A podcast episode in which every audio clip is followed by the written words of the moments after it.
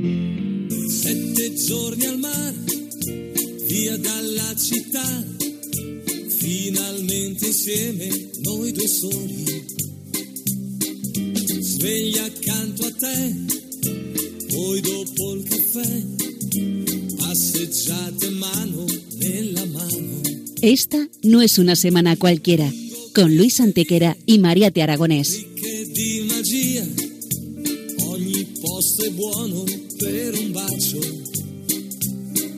Hola a todos, bienvenidos una vez más al programa Esta no es una semana cualquiera en Radio María, con un servidor de ustedes Luis Antequera. y Mariate Aragonés.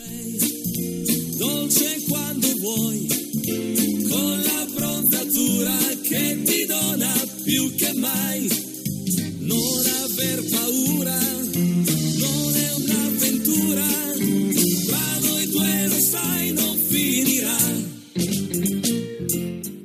Luis, ¿qué semana nos ocupa hoy? Hoy, Mariate, le damos un repaso a algunos de los hechos históricos ocurridos entre un 24 de febrero y un 2 de marzo. Una semana que no es una semana cualquiera, siete días, sette giorni, como dice nuestra sintonía, en los que han pasado a lo largo de la historia cosas que ni se imaginan nuestros oyentes, porque la historia es así, mejor y más fantástica que la más increíble de las fantasías. Comencemos pues. Pues allá vamos.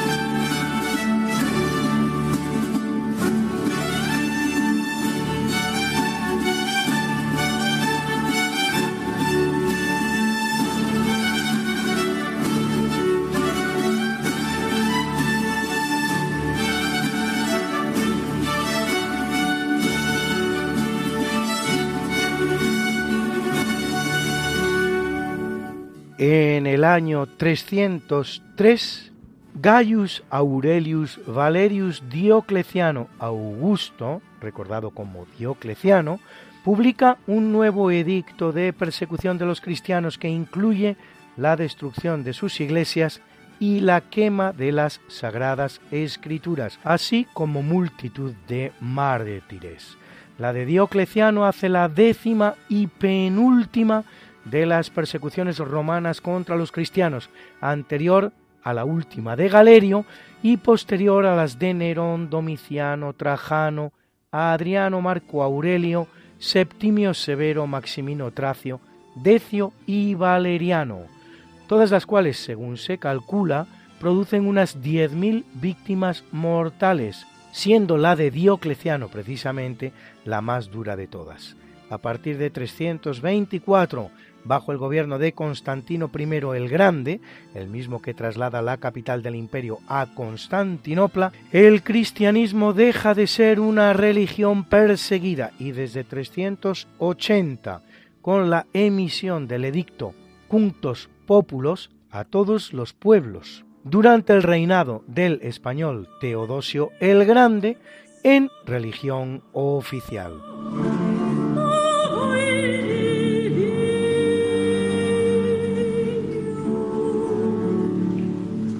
Sí, Luis, así es. Y fíjate qué casualidad, que en la misma fecha, pero de 380, es emperador Teodosio I, del que acabas de hablar, nacido en España, por cierto, promulga el Edicto de Tesalónica, que decreta el catolicismo como religión oficial del Imperio Romano.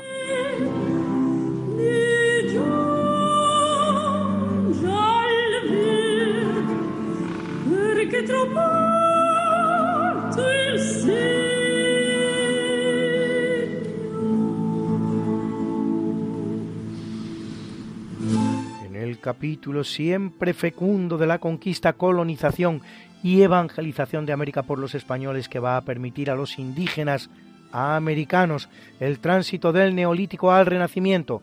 En apenas dos generaciones, un tránsito que a los europeos había costado 7.000 enteros años, en 1503 en la costa de Veraguas, en Panamá, Cristóbal Colón funda Santa María de Belén, la primera población española en territorio continental americano, la cual, al igual que le ocurriera a la primera ciudad española en América, el fuerte Navidad, en la isla de la Española, tendrá breve y aciago futuro, pues al poco de fundada es destruida por los indios del poderoso jefe local conocido como el Quibián. Y en 1561 el explorador español Ñuflo de Chávez funda Santa Cruz de la Sierra, la ciudad más poblada de la actual Bolivia, con millón y medio de habitantes haciendo posible todos ellos y muchos más tres siglos de pax hispana sin precedentes en la historia americana, la cual, una vez que España abandone el escenario, conocerá más de dos centenares de conflictos, tanto civiles como entre vecinos.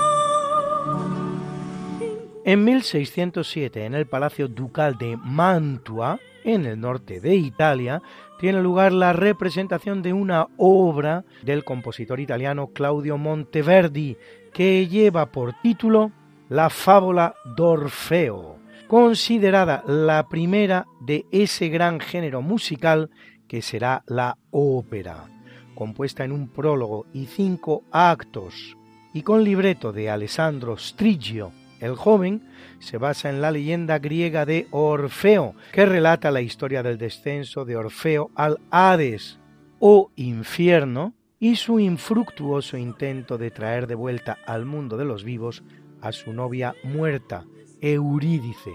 Se puede establecer que la ópera es la sucesora del género titulado el intermedio, secuencias musicales con letra y actuadas entre las partes de una obra de teatro que venían representándose desde principios del siglo XVII. La obertura de La fábula d'Orfeo nos viene acompañando hoy en este primer tercio de eventos.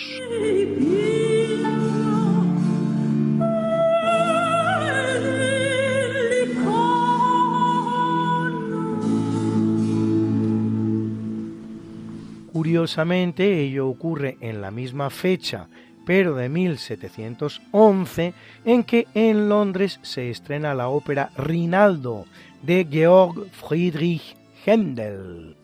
Händel es uno de los grandes compositores operísticos de la historia, habiendo escrito un mínimo de 43 óperas, aunque podrían ser todavía más.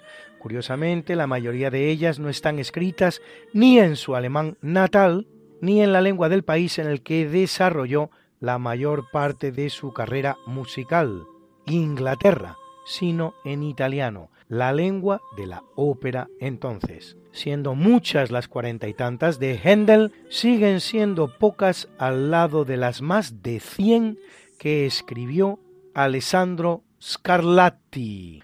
Verdi compondrá 28, Mozart 22. Puccini, el autor de las óperas más representadas actualmente, apenas 12.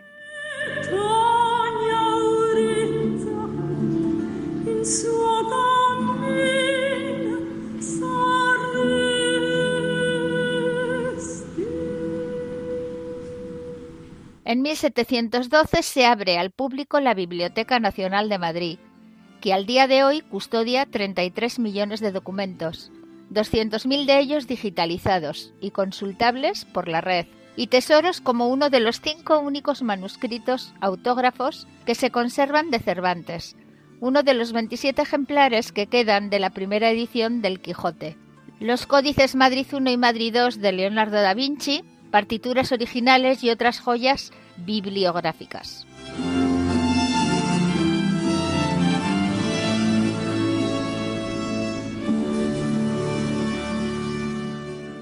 En 1821 en México, el sastre José Magdaleno Ocampo hace entrega de la llamada bandera de las tres garantías, diseñada por Agustín de Iturbide en tres colores, blanco para la religión, verde para la independencia y rojo para la unión.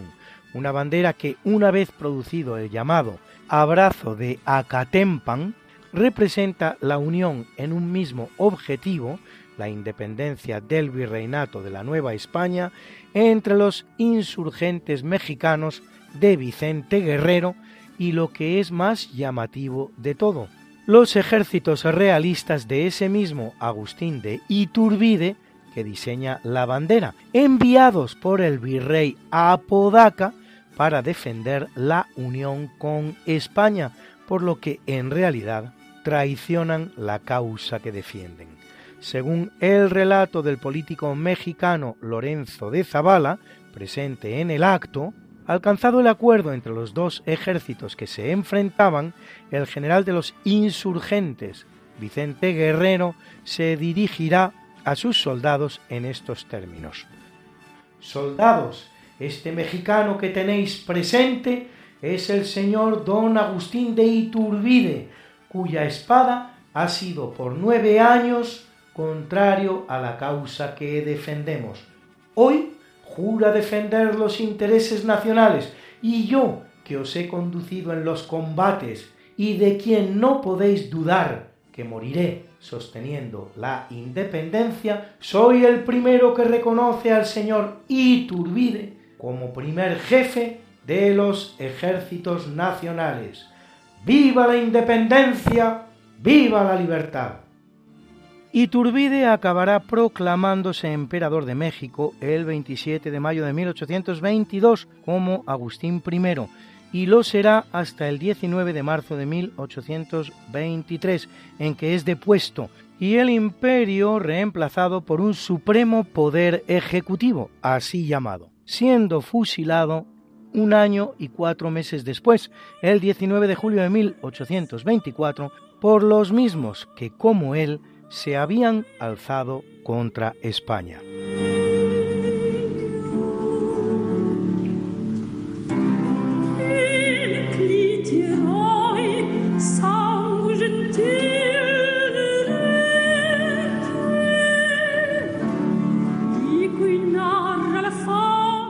1821, en Alcoy, 1.200 hombres rompen y queman 17 máquinas de hilar. Se trata de una de las primeras manifestaciones mecanoclastas ocurridas en nuestro país.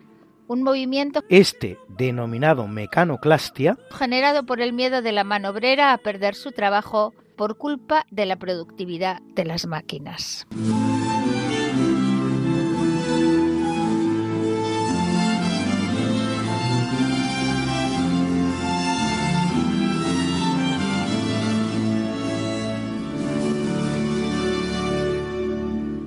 1885 se clausura la Conferencia de Berlín, en la que siete países europeos, Italia, Francia, Reino Unido, Bélgica, Portugal, Alemania y España, se reparten África.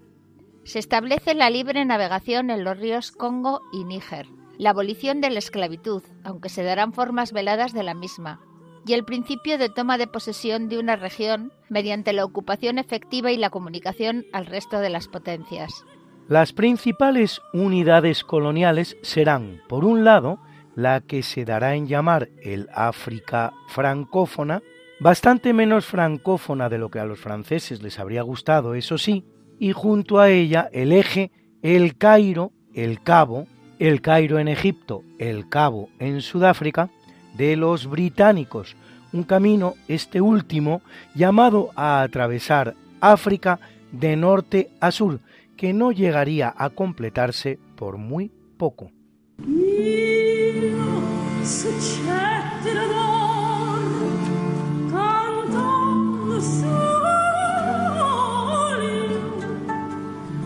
En 1895, tras la llamada Guerra de los Diez Años, acontecida entre 1868 y 1878, comienza en la ciudad de Baire, en la isla cubana, la llamada Guerra de Cuba, un nuevo movimiento insurreccional contra la corona española a la que la isla estaba unida desde su descubrimiento por Cristóbal Colón en 1492, esto es, durante más de cuatro siglos. Para restablecer el orden, España envía un ejército de 9.000 soldados a los que se unirán un mes después otros 7.000.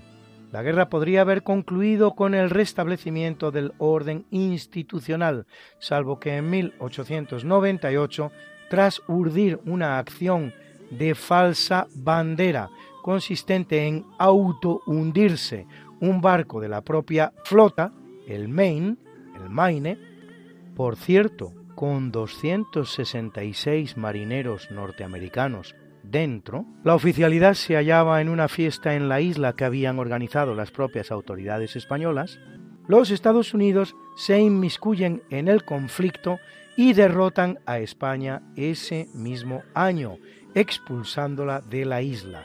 Lo que viene a continuación es una dictadura militar estadounidense que dura cuatro años, seguida de la proclamación de una constitución cubana que aunque otorga la independencia de la isla, no lo hace sin severas restricciones, entre las cuales la gravosa y humillante enmienda Platt, así llamada en honor del senador estadounidense Orville H. Platt, que la propone, la cual limita la política exterior cubana e incluso permite a los Estados Unidos la intervención en la isla si así lo estimara oportuno.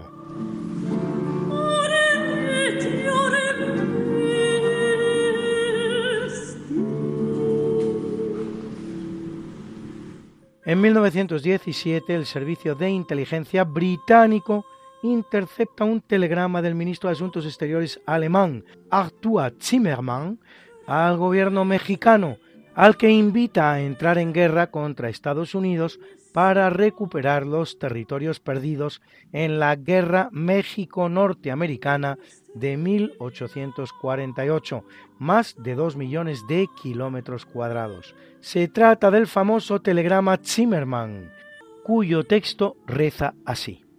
Proponemos a México una alianza sobre las siguientes bases. Hacer juntos la guerra, declarar juntos la paz, aportaremos abundante ayuda financiera y el entendimiento por nuestra parte de que México ha de reconquistar el territorio perdido en Nuevo México, Texas y Arizona. Un telegrama que se va a convertir en la espita que decidirá a los Estados Unidos a entrar en la Primera Guerra Mundial en el bando aliado contra Alemania y a la postre el que decidirá el desenlace del conflicto con la victoria de los aliados, representando a su vez para los Estados Unidos su alzamiento a la condición de primera potencia del planeta, en la que lleva ejerciendo un siglo por estas fechas. Y solo un siglo, compárese con los tres que ejerció en dicha condición España desde 1492, en que lleva a cabo el descubrimiento de América, hasta 1805, en que se produce la derrota de la flota española junto a la francesa en Trafalgar, frente a los ingleses.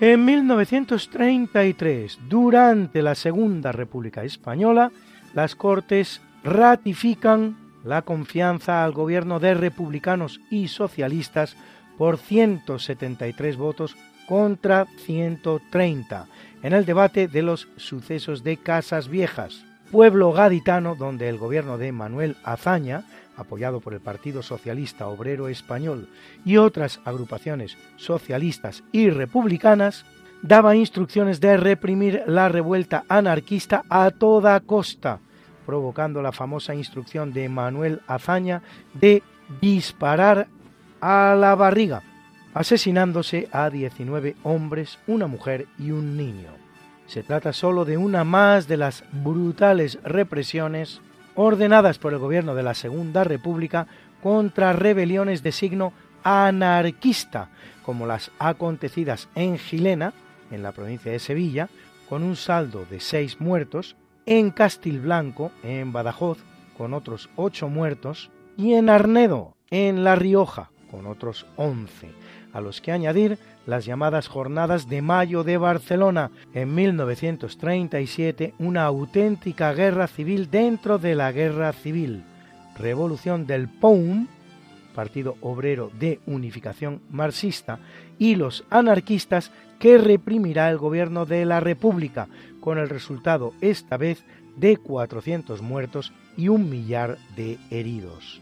El anarquista fundador del POUM, Andrés Nin, consejero de justicia de la Generalidad y, por cierto, traductor de las novelas de Tolstoy, Ana Karenina, y de Dostoyevsky, Crimen y Castigo, del ruso al catalán, será trasladado a la checa de Alcalá de Henares, donde será despellejado vivo, mientras el presidente del gobierno español, el militante del PSOE Juan Negrín, hará correr el chascarrillo divertido de que lo habían liberado sus amigos de la Gestapo, según aseguraba.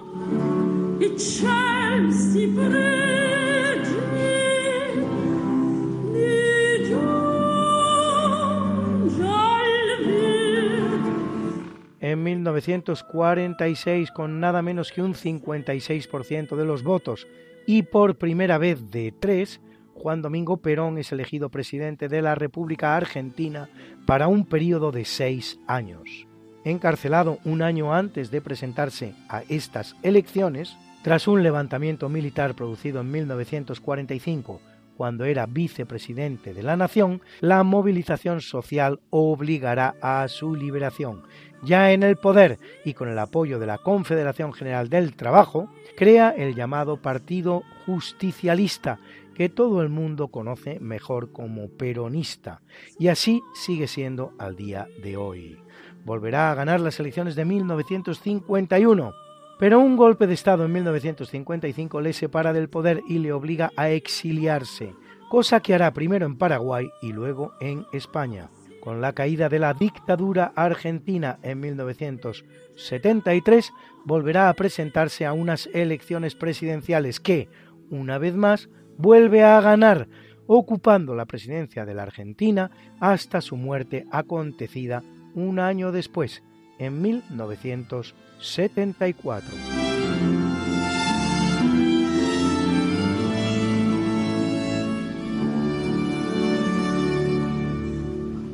En 1953, el tirano soviético Iosif Stalin sufre un ataque cerebrovascular por el que fallecerá cuatro días después. Una película titulada La muerte de Stalin, que recomendamos vivamente a ustedes, retrata perfectamente el ambiente tragicómico en el que se produce el óbito. En un momento dado, uno de los componentes de su círculo más estrecho dice, hay que llamar a un médico. Y otro responde, no podemos, los hemos matado a todos.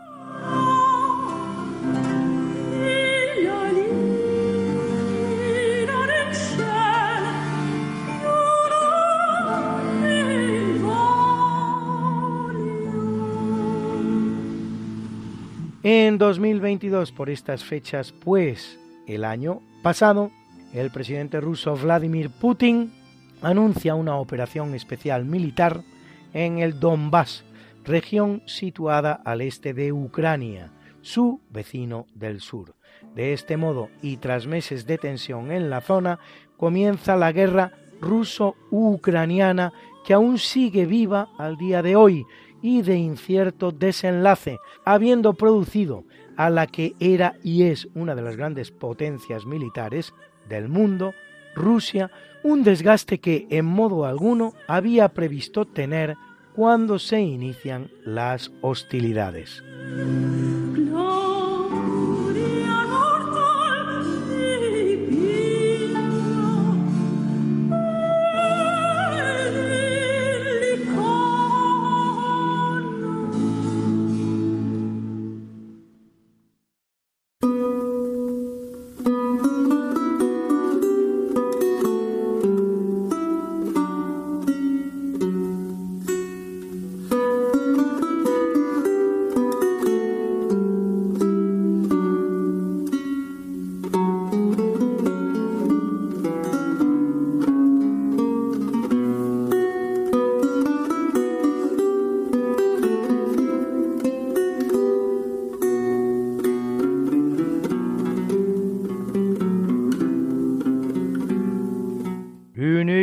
Capítulo del natalicio nace en el año 1304 en Tánger Mohamed Ben Batuta, gran explorador cuyo periplo de 24 años por Oriente relata el granadino Mohamed Ben Yutsai. Es la obra conocida como La Rila, el viaje en árabe, el retrato más fiel de esa época que existe de la parte del mundo que Batuta recorrió, norte y centro de África, sur y este de Europa, Próximo Oriente, India, Asia Central, Sudeste Asiático y China, en un viaje aún mayor que el que hiciera algo menos de un siglo antes el comerciante veneciano Marco Polo.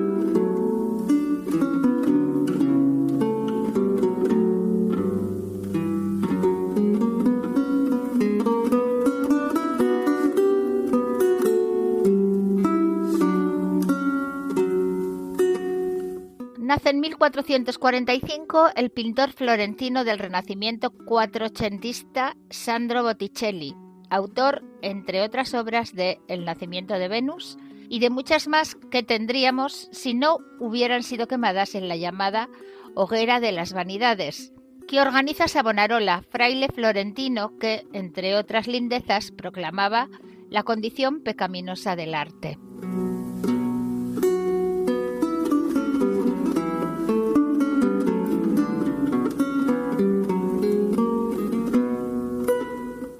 En 1500, en la bella ciudad flamenca de Gante, hijo de Felipe de Habsburgo, llamado el Hermoso, y de Juana de Castilla, ve la luz Carlos de Habsburgo, titulado Carlos I de España, desde el año 1516, y emperador Carlos V del Sacro Imperio Romano-Germánico desde 1530, que reinará sobre un vastísimo imperio que abarca los territorios de España, Italia, Holanda, Bélgica, Luxemburgo, Francia, Alemania, así como toda la parte conocida entonces de América, desde las islas del Caribe hasta allá en el continente, de México hasta Chile. Acometerá con vehemencia la defensa del catolicismo contra el Islam y el protestantismo en Europa y su expansión en todo América. La que es la fecha de su nacimiento es también fecha emblemática en su vida,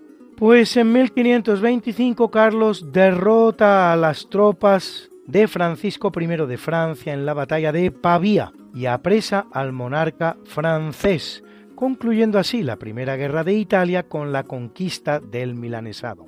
Y en 1545 nace su hijo, el gran Juan de Austria, que tiene de su amante Bárbara Blomberg, y será el gran vencedor de la Guerra de las Alpujarras, así como de la épica batalla de Lepanto, en que se pone fin al poderío del turco en el Mediterráneo.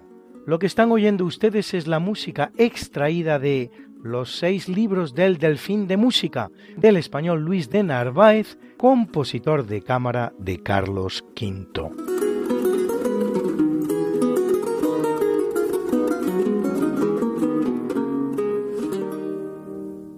Ve la luz en el año 1786 Wilhelm Grimm, lingüista y literato alemán, cuyo nombre se asocia invariablemente al de su hermano mayor, Jacob, a los que se conoce como los hermanos Grimm, autores de la obra Kinder un Haus Märchen, cuentos de niños y del hogar, una colección de cuentos que pasan por ser junto con los de Johann Christian Andersen, los más populares entre los que entretienen a los niños y no menos a los adultos.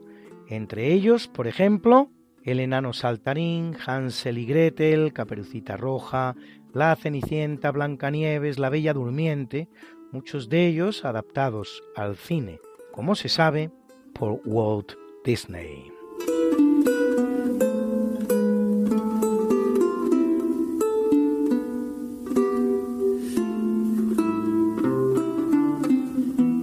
En el año 1873 nace Enrico Caruso, tenor napolitano, que además de gran cantante será uno de los pioneros de la música grabada, tanto que de hecho graba en 1904 la canción Matinata de Ruggiero León Cavallo, considerada la primera compuesta ex profeso para ser grabada.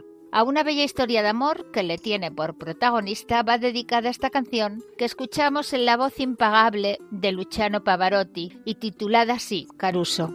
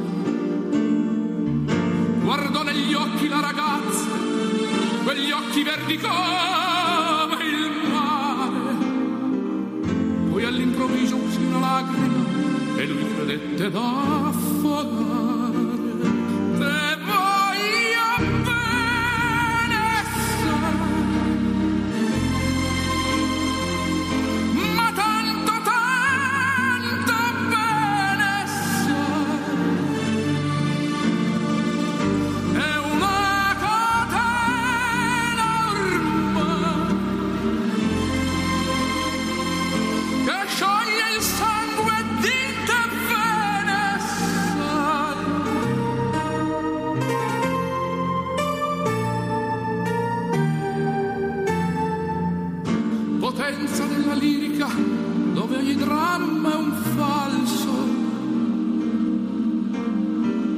E con un po' di trucca e con la mimica puoi diventare un altro.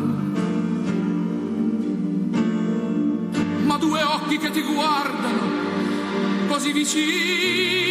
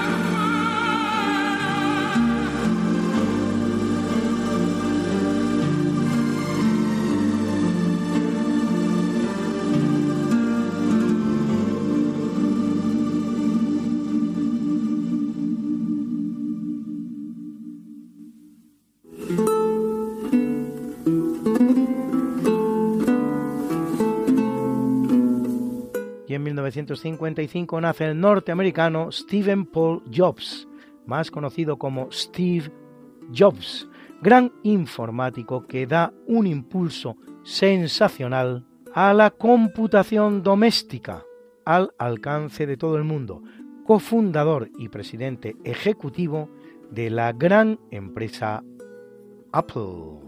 Manzana en español, cuyo símbolo, por cierto, podría representar la manzana del pecado del libro del Génesis. Menos conocido es que Steve Jobs era un hijo adoptado y que su padre natural podría ser de origen árabe, sirio concretamente, por nombre Abdul Fattah Handali.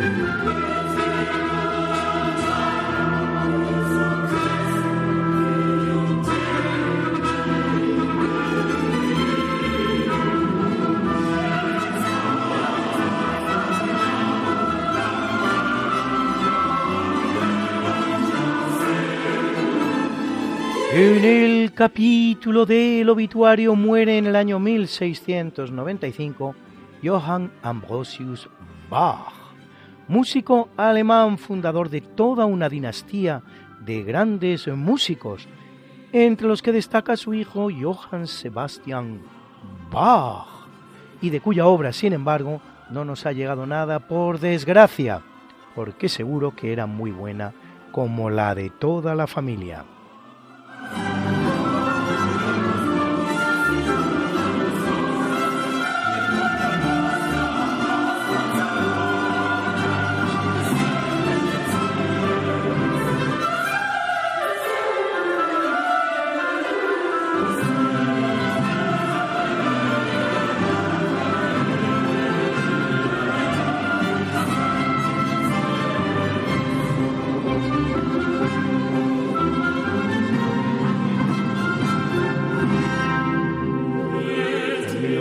15 abandona el mundo el ingeniero estadounidense Robert Fulton, inventor y desarrollador del primer barco de vapor a partir de los progresos que en lo relativo a la máquina de vapor había hecho el británico James Watts desde 1769. En 1698 el inglés Thomas Savery había realizado un motor capaz de elevar agua por medio del fuego 14 años más tarde, su socio, el también inglés Thomas Newcomen, conseguía mover un pistón hacia adelante con el impulso del vapor. Pero mucho antes que todos ellos, nada menos que un siglo antes, un español, Jerónimo de Ayanz, registra en 1606 la primera descripción de una máquina de vapor.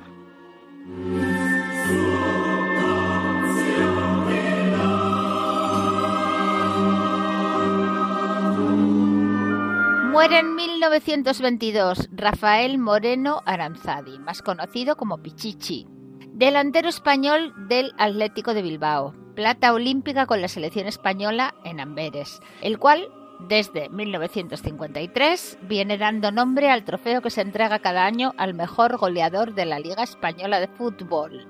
Un trofeo que ha ganado Messi en ocho ocasiones, Telmo Zarra en seis, Di Stefano en 5, igual que Kini y Hugo Sánchez, Puscas en 4 y en 3 Lángara, Gárate y Cristiano Ronaldo.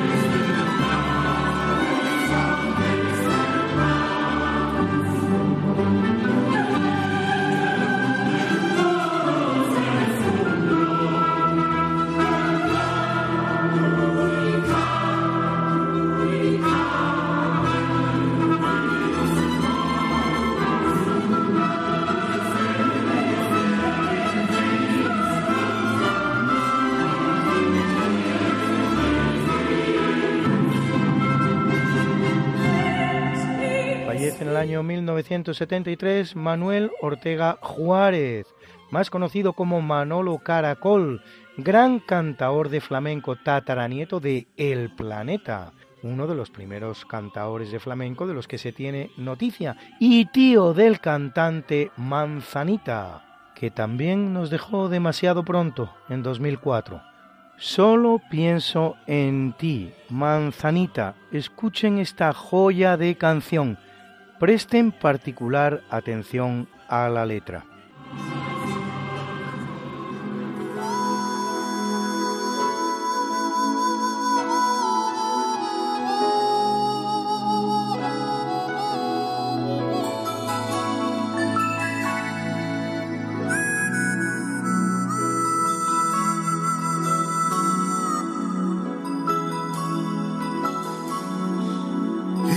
Fue en una fría sala de hospital. Cuando vio la luz, su frente se quebró como cristal. Porque entre los dedos a su padre, como un le Pronto cumplirá los 26.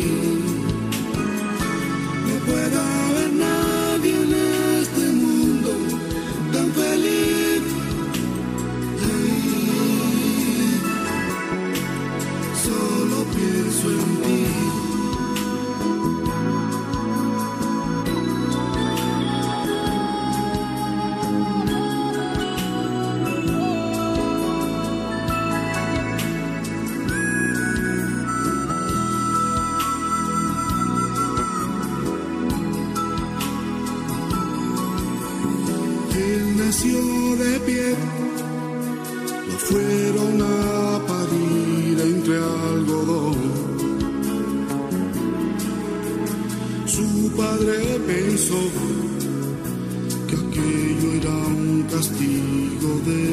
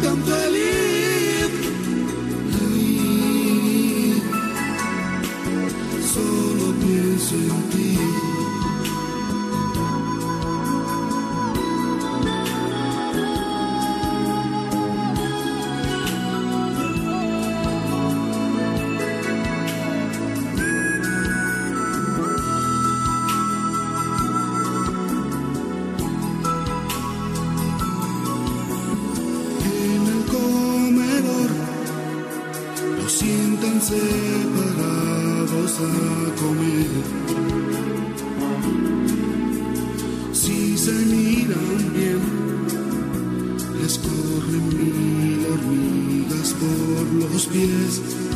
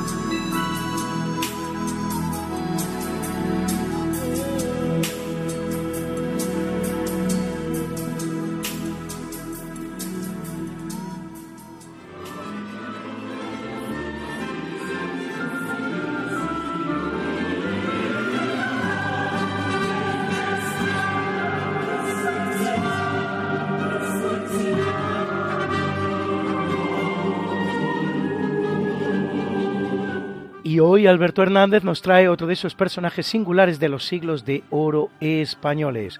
Un buen sinvergüenza, ya lo van a ver ustedes. Año 1550. Arriba Veracruz un barco llamado Coadonga y en su interior viene el visitador licenciado Vena y su esposa, una mujer muy joven y extremadamente bella. Después de un viaje muy largo, desembarcan en el puerto y allí está personas ilustres de la villa a recibirles. Todos le ofrecen su casa y bueno, durante seis días está en Veracruz recibiendo agasajos y regalos de todos los notables de la ciudad. A los seis días continúa su viaje a México capital, pues tiene que entrevistarse con el virrey Mendoza. El camino hacia México es todo lleno de homenajes, regalos, etcétera, etcétera. Llega por fin a México y se entrevista con el virrey. Este le pide las cartas de presentación y las órdenes del rey, pero dice que detrás de él viene el nuevo virrey, el virrey Velasco, que él le dará cuenta de todo. El virrey Mendoza, muy tranquilo, puesto que sabe que le espera un juicio de residencia y que sabe ir de allí, no le presta mucha atención. Pero los oidores principalmente de la audiencia en México pues temiendo que se inmiscuya mucho en sus trabajos, pues no cesa de hacerle invitaciones, regalos, en fin, de un sitio le llevan a otro y vive perfectamente como si fuera un marajá. En esto llega un correo diciendo al virrey que ya ha aparecido en Veracruz el nuevo virrey. Y bueno, pues al enterarse el visitador, dice que va a recibirle a Veracruz, coge todos sus regalos y se va hacia Veracruz a recibirle. Pero en realidad lo que pretende el visitador es ir a Veracruz embarcarse en un barco y volverse a España inmensamente rico. Pero el gobernador Mendoza ha tomado precauciones y entonces ha mandado antes un correo a mm, Veracruz para que cuando llegase el virrey le informase de quién era este hombre. El virrey nuevo dice que no le conoce nada y entonces le detienen en mitad de camino al visitador. Le hacen volver a México capital, allí le juzgan y le condenan a 40 latigazos y 10 años de galera. Efectivamente, le dan los 40 latigazos en tandas de 10 en las calles públicas de México capital. Y bueno, aquí se acaba la historia de este licenciado Vena. No se sabe si llegó a cumplir la galera porque se piensa que murió en el tormento. Bueno, América fueron todo tipo de personas honradas que buscaban una fortuna, aventureros, gente honrada que buscaba enriquecerse doblemente e impostores y truanes. Pues eso es todo y buenos días. Lástima que terminó el festival de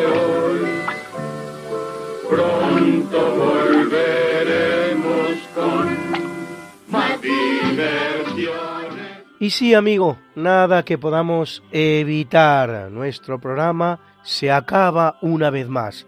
Pero recuerda,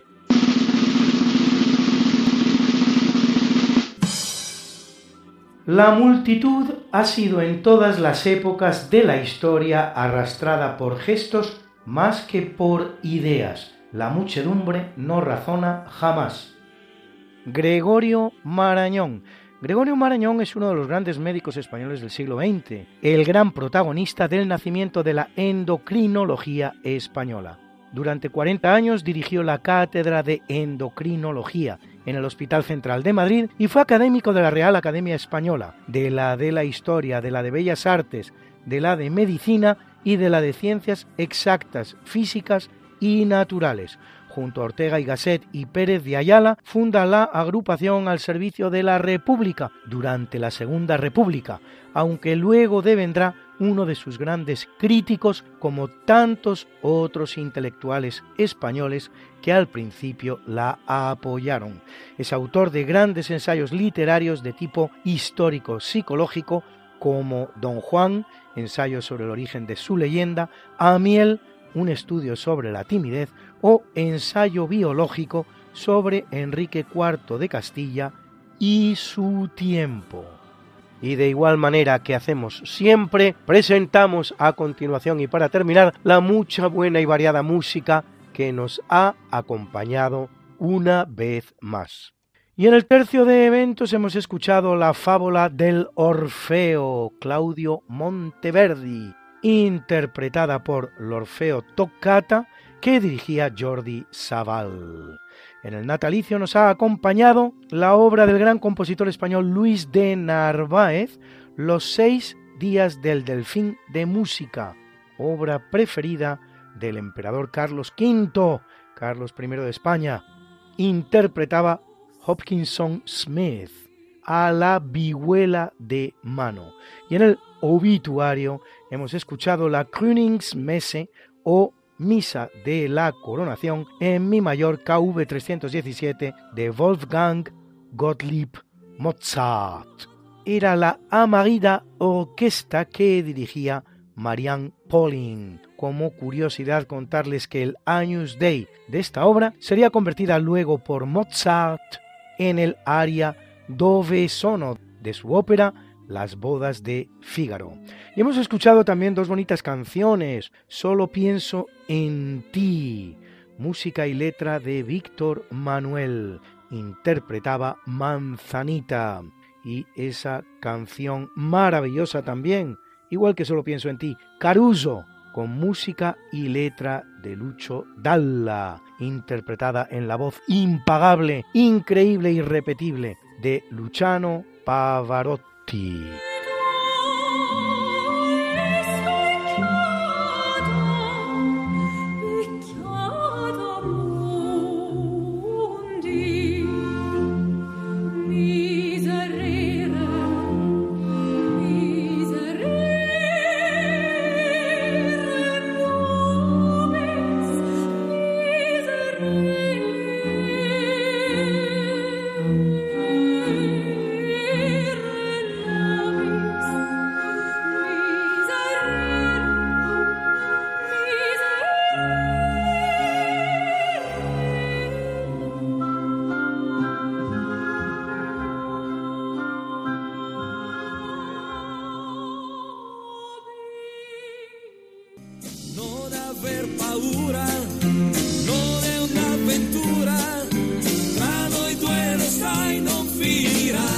Esta no es una semana cualquiera, a que teníamos razón.